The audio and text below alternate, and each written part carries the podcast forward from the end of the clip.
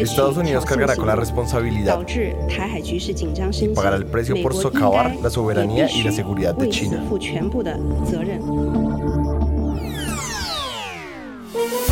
Hola, bienvenidos. Es martes 2 de agosto y estas son cinco de nuestras noticias del día en NTN 24.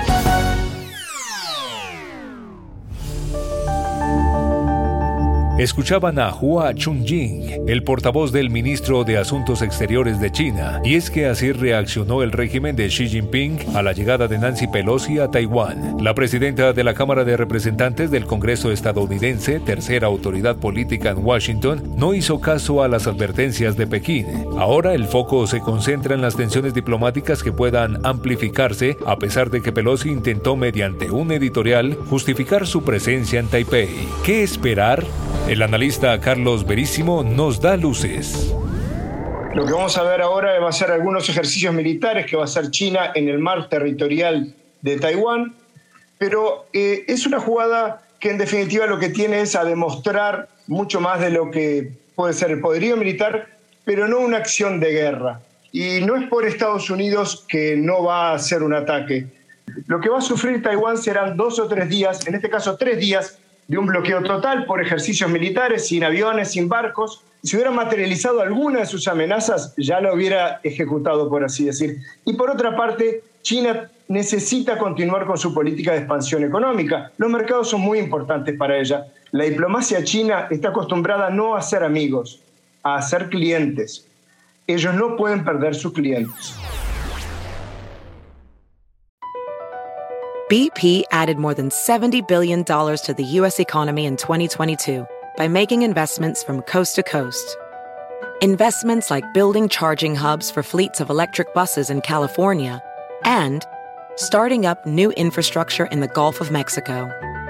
It's and, not or. See what doing both means for energy nationwide at bp.com slash investing in America.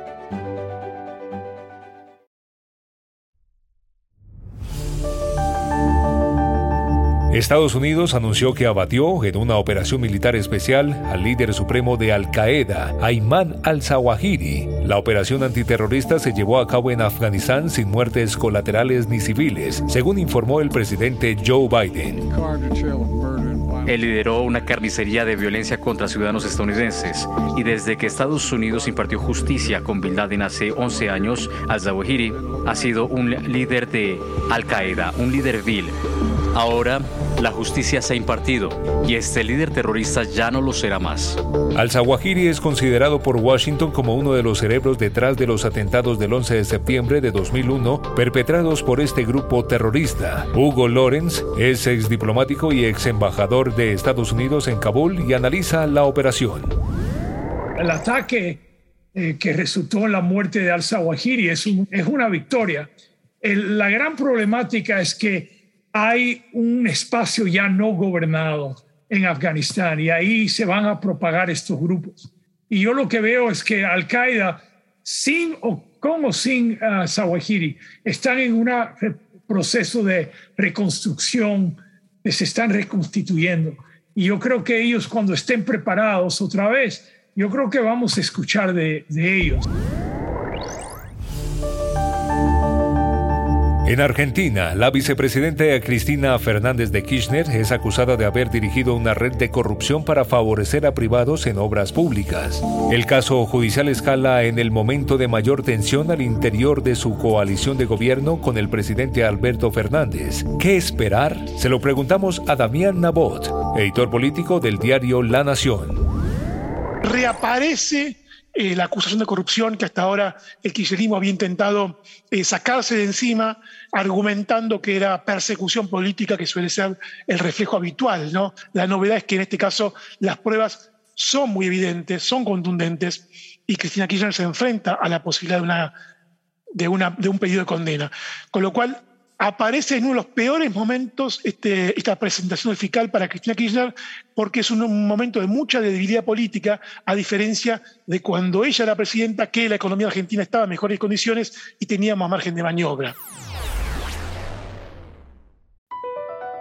BP added more than $70 billion to the U.S. economy in 2022. Investments like acquiring America's largest biogas producer, Archaea Energy, and starting up new infrastructure in the Gulf of Mexico. It's and, not or. See what doing both means for energy nationwide at bp.com slash investing in America.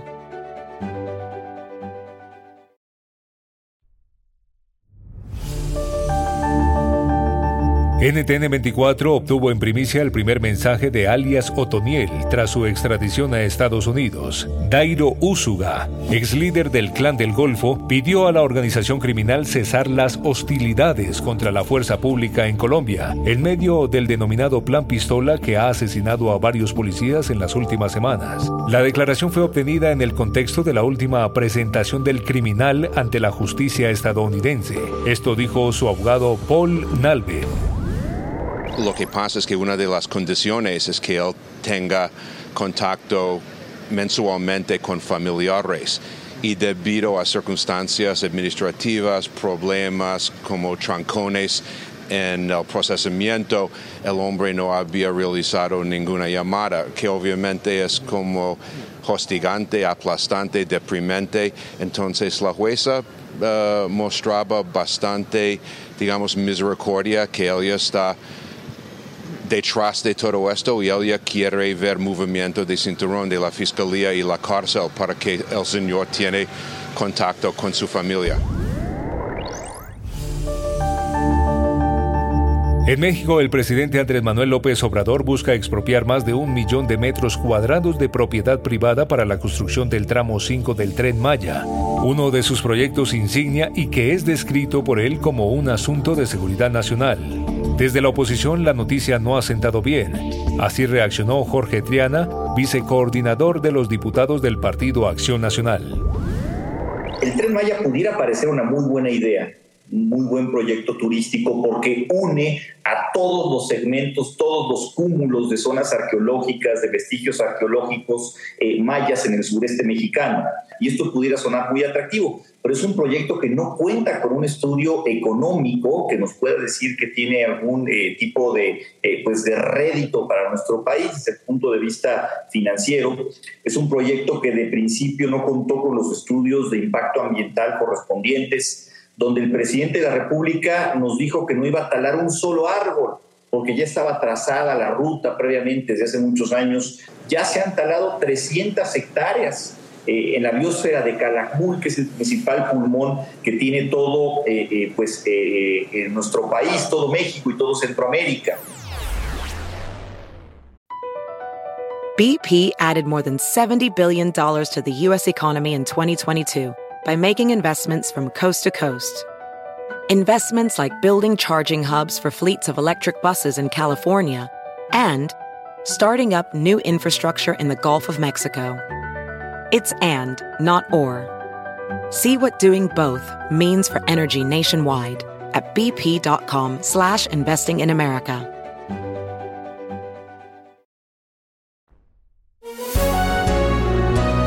Si te gustó este podcast, puedes buscar más de nuestro contenido en nuestra página web www.ntn24.com. En el podcast de NTN24 te informamos y te acompañamos.